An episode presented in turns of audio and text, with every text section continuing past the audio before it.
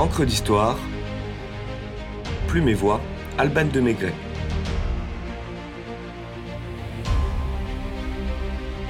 La vie épique de Miguel de Cervantes.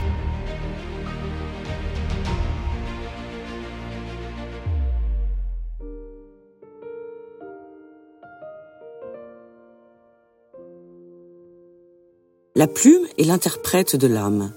Ce que l'une pense, l'autre l'exprime, écrivait Miguel de Cervantes. La plume, donc, porte-parole de l'âme, peut avoir plusieurs motivations. La vie parfois est si routinière, plate, anodine, creuse, qu'elle en pousse certains à lui donner du relief, en remplissant des pages dans lesquelles l'imagination comble le vide de leur quotidien. À l'inverse, ce sont parfois des aventures incroyables, des péripéties, des rebondissements qui stimulent la plume d'un auteur. Cervantes est de cela. Né en 1547 en Castille, avec le siècle d'or espagnol, Miguel de Cervantes Saavedra est le fils d'un chirurgien criblé de dettes qui passe son temps, s'il n'est en prison, à fuir ses créanciers.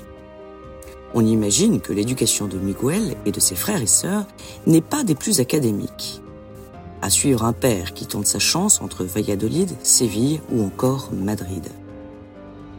Tout en se passionnant pour le théâtre, Cervantes publie ses premiers vers à l'âge de 22 ans, dans un recueil d'hommage à Isabelle de Valois, troisième épouse défunte du roi Philippe II d'Espagne. La même année, probablement à la suite d'un duel, il fuit à Rome où il étudie l'Arioste et les grands classiques italiens, Boccace, Dante, Pétrarque, et comme il faut bien vivre, entre au service du futur cardinal Giulio Acquaviva d'Aragona. Il suit le prélat dans ses pérégrinations italiennes et découvre l'histoire antique et la mythologie, tant par ses visites que ses lectures. Malgré son goût pour la littérature, le patriote et bon chrétien Cervantes sait bien que l'unique tremplin pour sortir de sa médiocre condition est l'armée. Or, en cette année 1571, la Sainte Ligue vient d'être créée par le pape Pie V. Son objectif est de rassembler les forces des pays chrétiens contre les Ottomans de Sélim II, qui ont des vues sur Chypre, territoire de la République de Venise. Une aubaine pour notre aventurier qui embarque sur la Marquesa afin de combattre les Turcs à la fameuse bataille navale de Lépante, la plus importante depuis Actium, selon une vision Orient versus Occident. Si la ville de Nicosie est ravagée par les flammes, la sublime porte s'ampute de 30 000 hommes et de la quasi-totalité de ses galères, et Cervantes de sa main gauche. À l'issue de la bataille, celui que l'on appelle désormais le manchot de l'épante fait ses armes respectivement à Naples, Tunis et Palerme, sans cesser d'approfondir ses lectures des classiques et des contemporains. Brillant soldat, malgré son atrophie, il disait non sans humour et fierté à ceux qui s'en moquaient. Comme si mon état de manchot avait été contracté dans quelque taverne, et non dans la plus grande affaire qu'ait vu les siècles passés et présents, et que puissent voir les siècles à venir.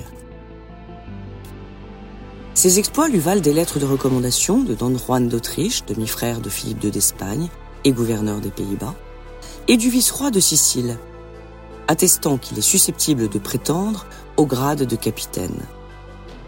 En 1575, muni de ses billets flatteurs, il monte à bord de la galère El Sol en partance pour Madrid avec son frère Rodrigo. Au large des Saintes-Maries de la Mer, trois navires turcs les attaquent. Les frères Cervantes se retrouvent au bagne d'Alger. Puis le renégat albanais qui commandait la flotte turque vend Miguel à Dalimami, un renégat grec. Non seulement Cervantes refuse de renier sa foi, mais les lettres qu'il porte le font passer pour un homme d'une grande importance, ce qui donne l'idée à ses ravisseurs de demander une rançon. 500 écus d'or sont réclamés pour la mise en liberté des deux frères. Trop cher. L'armée espagnole ne paye pas.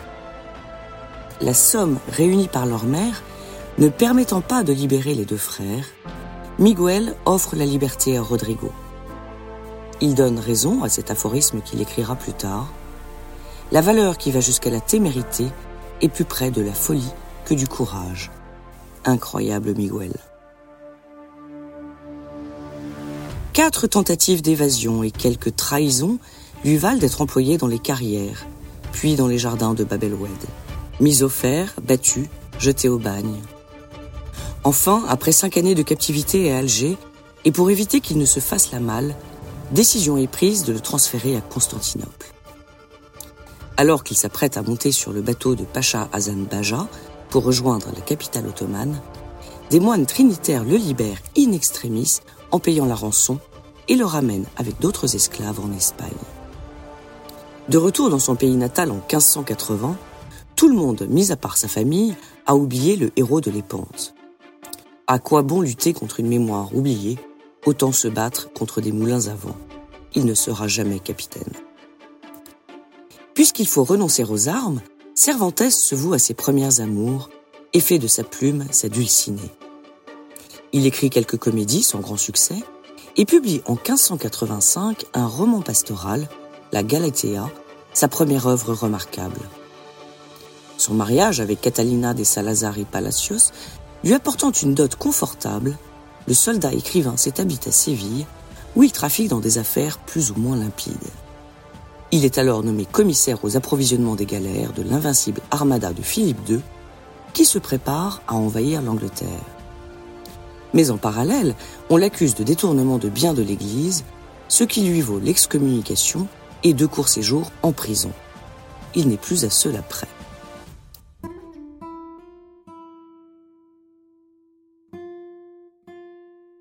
De succès en revers, Cervantes accepte un poste à Madrid et commence la rédaction de l'ingénieux Hidalgo Don Quichotte de la Manche, dont la première partie est publiée en 1605. L'idée lui serait venue, je cite, dans une prison où toute incommodité a son siège, où tout bruit sinistre a son siège, où tout bruit lugubre fait sa demeure. En bref, un lieu qui aurait donné envie de bâtir des châteaux en Espagne. Il y raconte les pérégrinations espagnoles du chevalier errant Don Quichotte, monté sur Rocinante et accompagné de son naïf valet Sancho Panza, avec l'un des plus célèbres incipites de la littérature, je cite. Dans une bourgade de la Manche, dont je ne veux pas me rappeler le nom, vivait, il n'y a pas longtemps, un hidalgo. De ceux qui ont lance au râtelier, rondache antique, bidet maigre et lévrier de chasse un pot-au-feu, plus souvent de mouton que de bœuf, une vinaigrette presque tous les soirs, des abattis de bétail le samedi, le vendredi des lentilles, et le dimanche quelques pigeonneaux outre l'ordinaire, consumaient les trois quarts de son revenu.